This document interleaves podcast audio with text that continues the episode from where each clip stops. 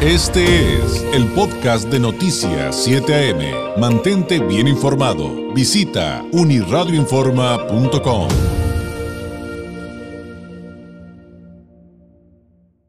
Hoy y el resto de la semana todavía le tenemos preparadas más notas. Hemos estado platicando mm, eh, de eh, temas como los retornados de Estados Unidos, los deportados, los migrantes que llegan del sur, que llegan de todo el mundo, otras personas en situación de vulnerabilidad, no solamente migrantes, y muchos de los expertos eh, que nos han hablado de este tema han dicho una y otra vez, es un asunto que tenemos que enfrentar todos como comunidad, evidentemente primero las autoridades desde las perspectivas de las políticas públicas, pero que en definitiva, en definitiva, no es algo que vayamos a poder atender sin eh, el trabajo de las organizaciones de la sociedad civil. Lo hemos escuchado una y otra vez y eh, es, es, un asunto que además hemos eh, consignado, de lo que hemos sido testigos, pues. Y recientemente también le hablamos acerca de una crisis que se vive en el desayunador salesiano del Padre Chava, un, asunto del proyecto eh, eh, que, así se llama, desayunador salesiano, y que aquí en la región todos ubicamos perfectamente, y para hablar un poco acerca de lo que hacen, qué es lo que está pasando, cómo podemos ayudar. Eh, le agradezco enormemente que nos tome la llamada Claudia Portela, la directora del Desayunador Salesiano. Claudia, muy buenos días. Muy buenos días, muchas gracias por esta llamada. Al contrario, podríamos partir de eh, que nos platiques al público, eh, Claudia, ¿qué hacen ustedes si acaso no conocen el trabajo? ¿Qué hacen en, su proyecto? ¿A qué se dedican? ¿Cuáles son sus objetivos? Eh, algunas de las actividades que hacen diariamente que realmente, que realmente es un trabajo muy pesado. Platícanos un poquito, por favor. Sí, primero que nada, Desayunador Salesiano Padre Chava pertenece a Proyecto Salesiano Tijuana, que estamos presentes hace 37 años en la ciudad de Tijuana, en algunas zonas vulnerables como Sánchez Tahuada, Mariano Matamoros, Valle Verde, Centro, Colonia Herrera, Castillo. Nosotros trabajamos más que nada con niños, adolescentes, jóvenes vulnerables y con personas en contexto de movilidad. De ahí que el desayunador salesiano, que ya tiene, va para 24 años, surge justamente para atender, primero que nada, además de dar un plato de comida a las personas que lo necesitan y que es un derecho la alimentación, poder ayudar a estas personas que venían llegando desde otros estados para cruzar a Estados Unidos en forma legal o ilegal, o los que eran deportados, ¿no? Es una realidad que no es de ayer ni es de hace dos años, es de hace muchos años. Frente a esa necesidad es que surge el desayunador salesiano, que nos conocen muy emblemáticamente ubicados en, la ciudad, donde diariamente brindamos 800 a 1000 platos de comida diarios, donde no solamente es un plato de comida, porque también hay asesoría legal, hay asesoría psicológica, tenemos bolsa de empleo, tenemos regaderas con cambio de ropa, entregamos despensas a familias humildes o vulnerables o que van llegando a la ciudad y lo necesitan. Y también contamos con el albergue del desayunador, que tiene una capacidad de 90 personas, que por momentos sabemos que ha sido rebasada. Si nos recordamos en el 2016 con los haitianos, por nuestra casa pasaron más de 7.500 haitianos.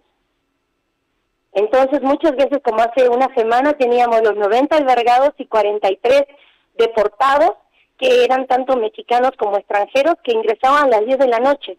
Entonces, no había dónde recibirlos. Nos hablan a nosotros y antes de que queden quizás en la calle, porque muchos de ellos, aunque sean quizás mexicanos, no son de Tijuana, no conocen la ciudad y sabemos que hay peligros, nosotros los recibimos, hacemos que se bañen, que cenen y que descansen. Y que al otro día puedan este, pensar qué van a hacer, si quieren regresar a su lugar de origen, si se van a quedar aquí, no sé.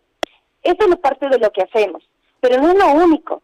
¿Por qué? Porque desde que el gobierno habló, abrió el, el albergue el Reforma, en la Unidad Deportiva Reforma, Desayunador Salesiano, junto con otras organizaciones, pero específicamente a nosotros, nos comprometimos a ayudarlos en el desayuno y en la cena de esas personas porque no tenían quien cocinar. Y nosotros apoyamos.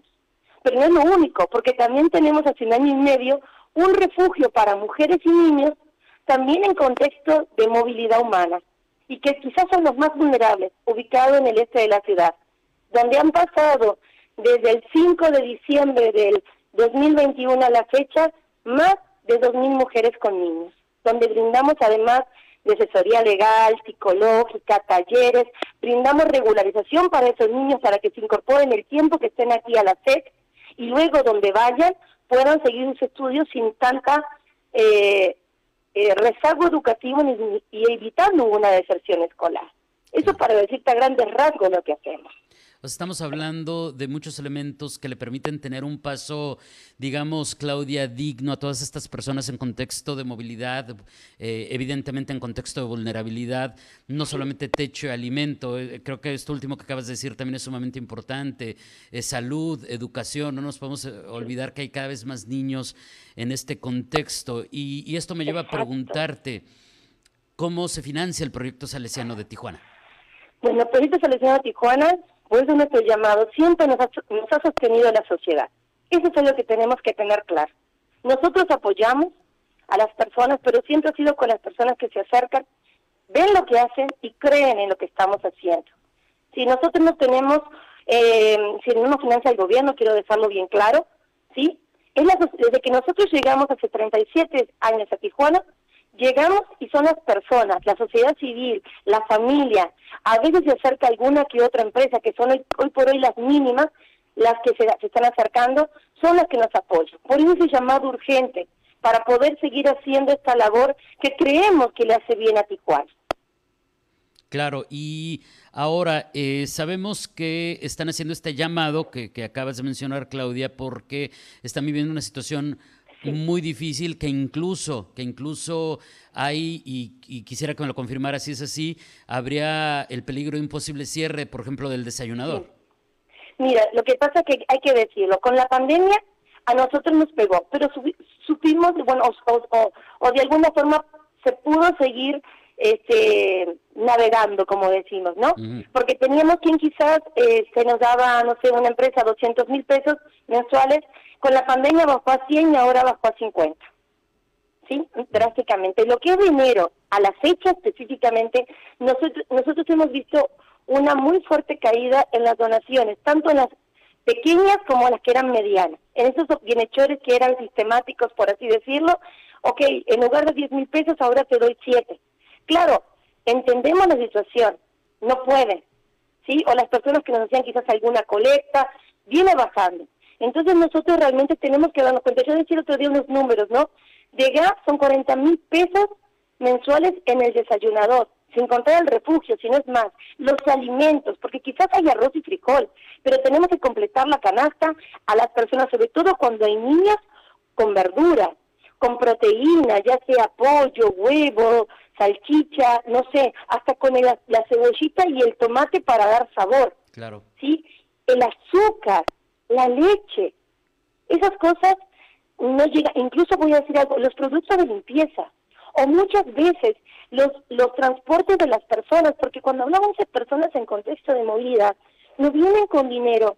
Nosotros, por ejemplo, que hacemos lo de la bolsa de trabajo, cuando ellos, digo, muchas veces vienen sin nada de dinero. También quiero mencionar algo, nosotros nunca cobramos un solo centavo a las personas. Hacemos lo que llamamos el ahorro financiero para que ellos puedan salir a rentar. ¿sí? Entonces, se nos hace muy capaz que decimos, puede, se puede cobrar sí y no. Ya, claro. Entonces, es muy difícil. ¿Qué hay, ¿qué, hay, ¿Qué hay respecto a si tienen algún apoyo para el pago de servicios? Porque esto también, me dice el sentido común, Claudia, necesitan pagar luz, necesitan pagar gas, necesitan pagar agua, e, etcétera. Los, mira, se ha caído mucho lo que es el dinero, las donaciones en efectivo, que es la que nos ayudaba más o menos a, a pagar a, los, servicios, ¿no? Si estamos hablando que mensualmente este, de, de pura luz pueden llegar a ser hasta 17 mil pesos, ¿sí? O como te digo, 40 mil de gas, ¿sí? O la gasolina para ir a buscar donaciones. Tenemos una sola camioneta y cuando no tenemos que pedir prestada. Entonces, la gasolina. Yo también mencionaba que incluso dentro del refugio salesiano que tenemos enfermeros 24 horas, tuvimos que reducir personal y no se nos hace digno, porque muchas veces las personas no solamente vienen maltratadas, sino vienen eh, dañadas eh, emocionalmente, ¿sí? Entonces, de 11 empleados pasamos a 9, de 9 a 5. No podemos de esa manera brindar un servicio digno, porque creo que algo que nos caracteriza a Proyecto Salesiano, los que nos conocen, es el trato que brindamos.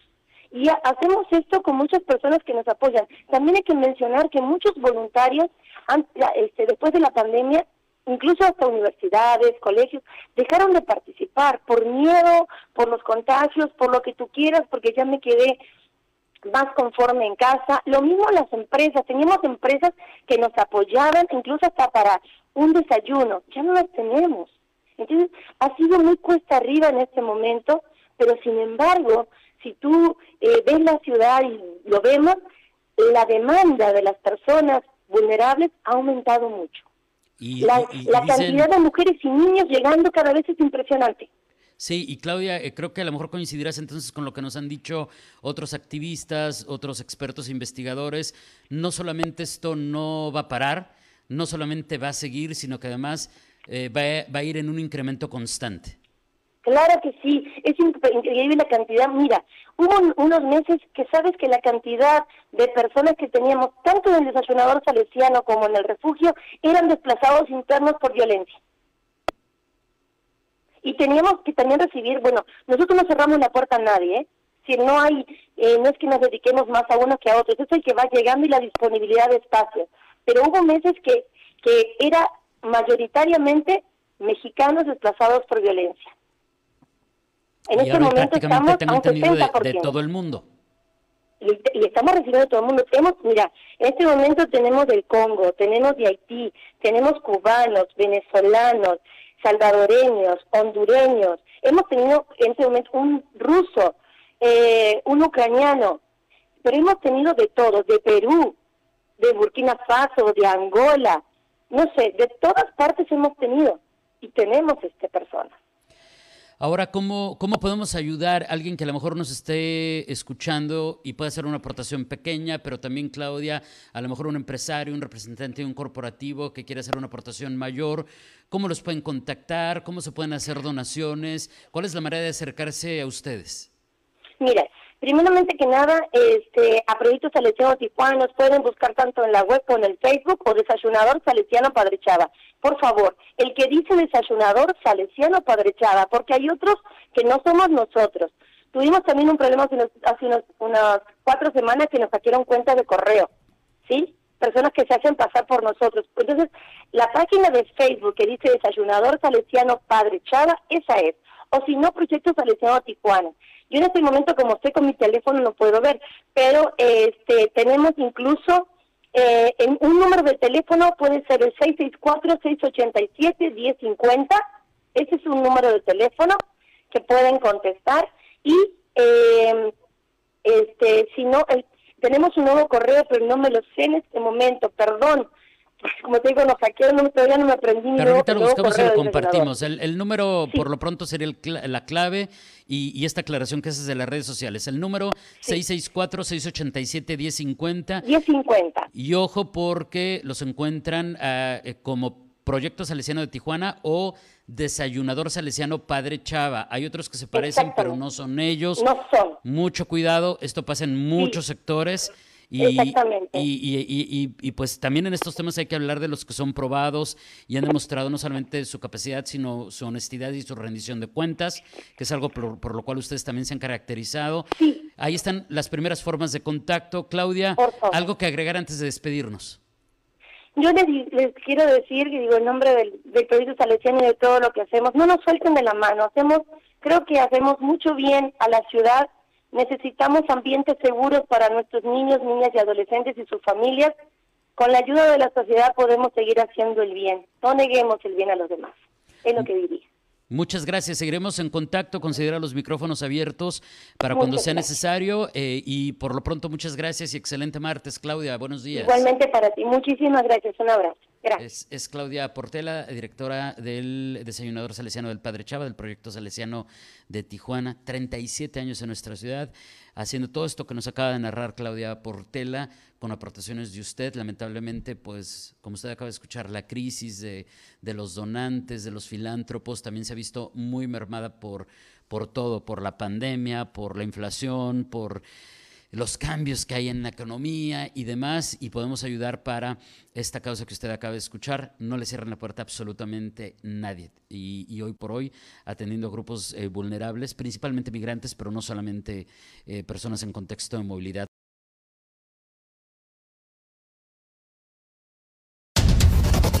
Este fue el podcast de Noticias 7am. Mantente bien informado. Visita unirradioinforma.com.